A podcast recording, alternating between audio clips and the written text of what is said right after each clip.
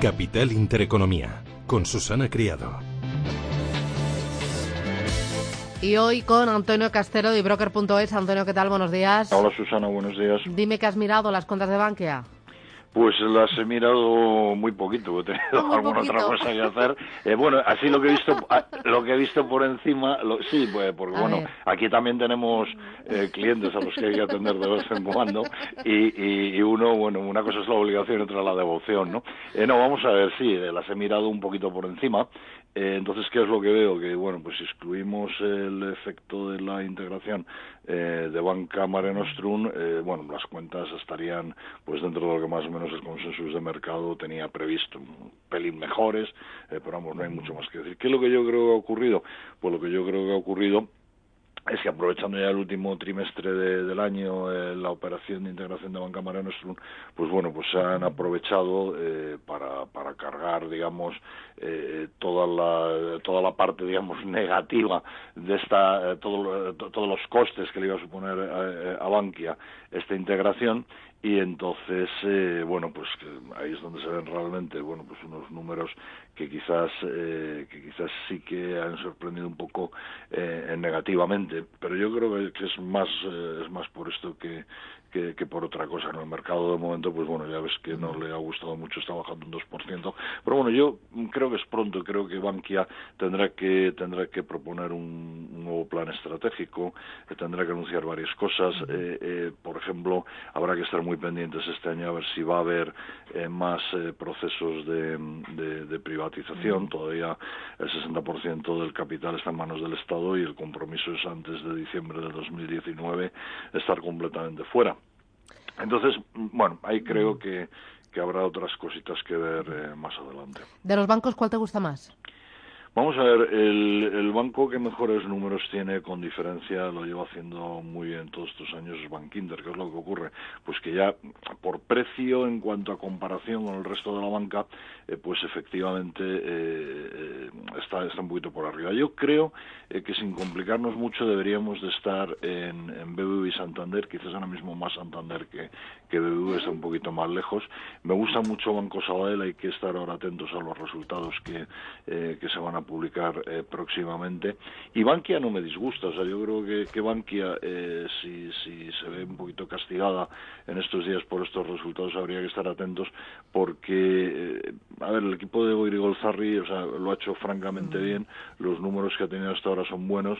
Eh, la operación de, de Mare Nostrum no es mala de fondo, todo lo contrario, yo creo que es un banco muy complementario y que le va a venir bien y entonces yo creo que de aquí a unos meses vista pues eh, estos eh, datos que se han visto un poco oscurecidos eh, ahora en este trimestre pues pueden eh, pueden mejorar pueden mejorar eh, bastante. Pero vamos, si me tuviera que quedar ahora una apuesta pues desde luego o sea, los dos grandes un poquito más Santander que BBV y me sigue gustando me sigue gustando Sabadell. Yo creo que Sabadell lo puede hacer bien. Oye, cuéntame qué le pasa a Enagas. Y, y bueno, Uh. y, y a las eh, y a Gas Natural, eh, Endesa también, Red Eléctrica, Sí, están bueno, encabezando las pérdidas, pero sí. lo de Nagas es bárbaro. Sí, bueno, lo de Nagasa eh, he leído también eh, un poco por encima que he recibido alguna recomendación negativa de algún broker internacional. Esto ya sabes que es algo que últimamente eh, pues eh, pues afecta mucho, ¿no? No sé, eh, uno que ya es mayor le sorprende bastante que pasen estas que pasen estas cosas, ¿no?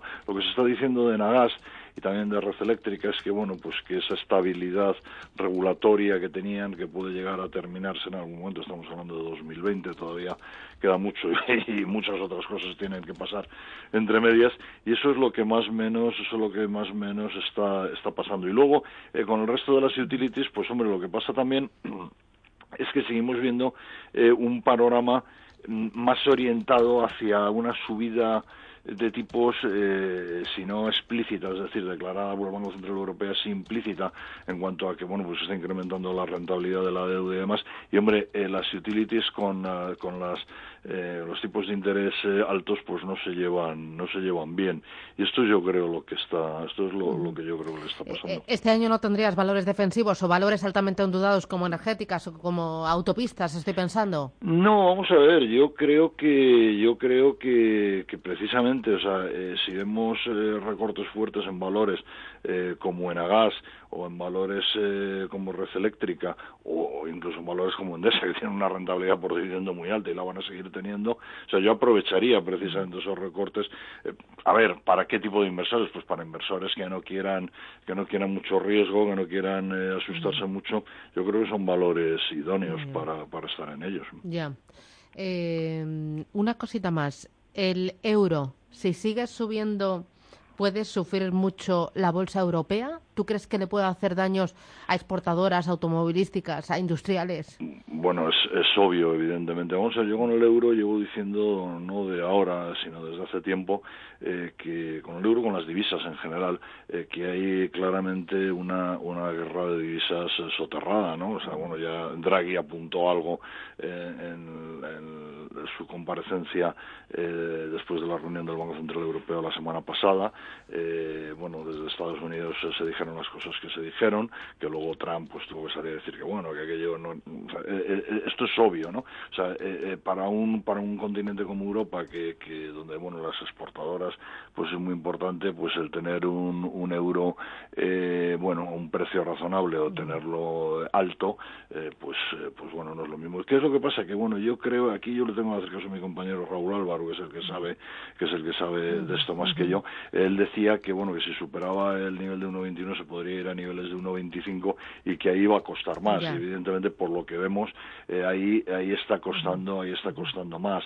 Em, luego hay que ver, no sé, queda mucha queda mucha tela por cortar. El tema político va a ser muy importante en las próximas en las próximas semanas, eh, tanto en Estados Unidos eh, como en Europa y bueno, pues pueden darse situaciones que puedan debilitar un poquito el, el euro. Evidentemente, Susana está claro que si el euro se va para arriba, todas las empresas, las grandes empresas industriales exportadoras europeas pues eh, no lo van a pasar especialmente bien, eso está claro. Bueno, pues ahí tenemos algunas perlitas del día. Veremos cómo se da la mañana y el lunes entero. Antonio, muchísimas gracias. Cuídate. Gracias. Adiós.